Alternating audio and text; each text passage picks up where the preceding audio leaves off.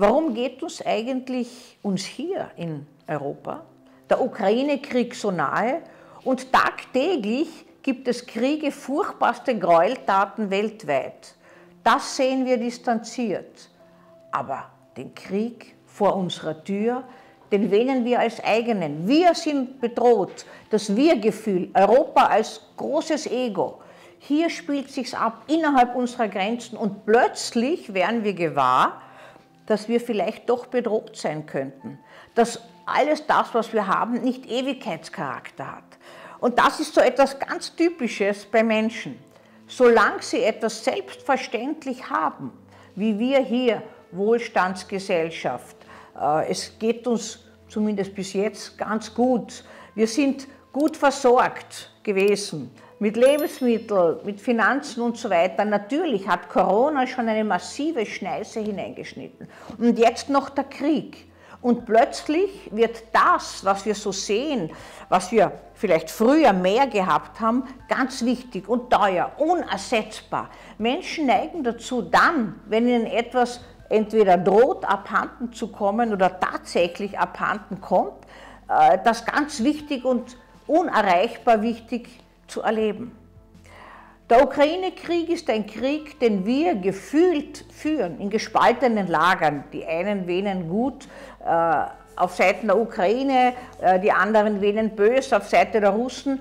Und im Eigentlichen wird es sein, auch wenn die einen Überfallenen sind, dass Gräueltaten auf beiden Seiten passieren und dass keiner nur ganz gut oder ganz böse ist. Aber das soll nicht das Thema jetzt sein, sondern das Wesentlichste ist, dass wir etwas zu unserer Sache machen nur weil wir nahe damit befasst sind.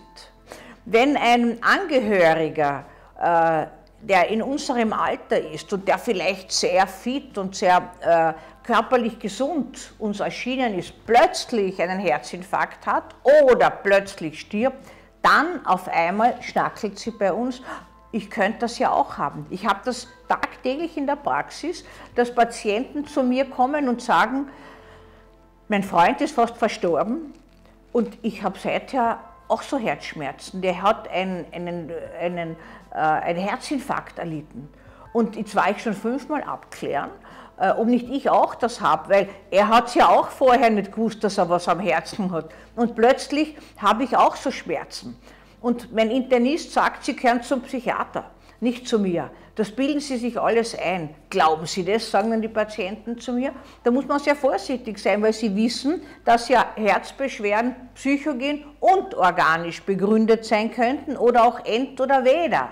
Also das Herz als unser zentraler Motor ist ganz was Wesentliches. Natürlich identifizieren wir uns sofort, wenn wir damit in Berührung kommen.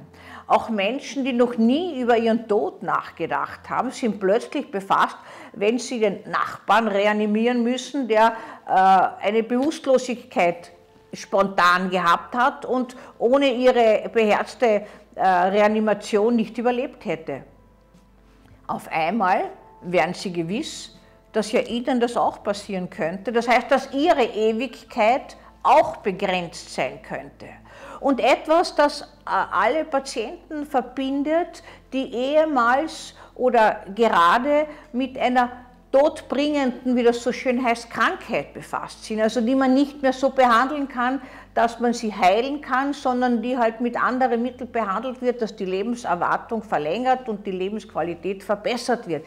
Die sind sich der Grenzen ganz bewusst und dann gibt es 100.000 Bücher, die beschreiben, was Menschen vom Tod oder in dieser Phase alles äh, meinen, versäumt zu haben. Und dann gibt es also, äh, wir haben Briefe veröffentlicht, die, so weiß ich, Steve Jobs zum Beispiel geschrieben haben soll, äh, dass man mehr auf die Beziehungen achtet und was Gott auf was alles achten soll.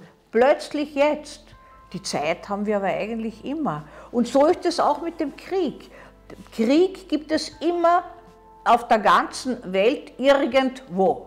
Und jetzt ist er vor unserer Tür und jetzt haben wir das Gefühl, äh, auch bei uns könnte es gleich losgehen. Ich habe Patienten, die gehen durch Wien und äh, schauen auf die schönen Fassaden und stellen sich vor, äh, wenn da jetzt so eine Rakete einschlagen würde, würde es genauso ausschauen, wie wir jetzt Ukraine-Bilder sind. Und damit ist alles zerbombt und ihr Eigentum zerbombt und das ganze Leben ist damit zerbombt und sie haben gar nichts mehr.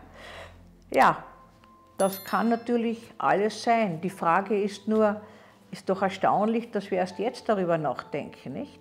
Aber das ist eine Spezifität und das ist auch ein Stückchen Lebensmotor. Wir verdrängen die Endlichkeit und wir verdrängen, dass es sie nicht ewig gibt. Menschen, die an Krebs erkranken, werden kurz meistens mit dieser Realität befasst, dass möglicherweise ein Ende näher ist, als sie angenommen haben. Und die Sicherheit, ewig zu leben, geht diesen Menschen verloren natürlich. Aber allen Menschen gemeinsam ist die Verdrängung eines Endes.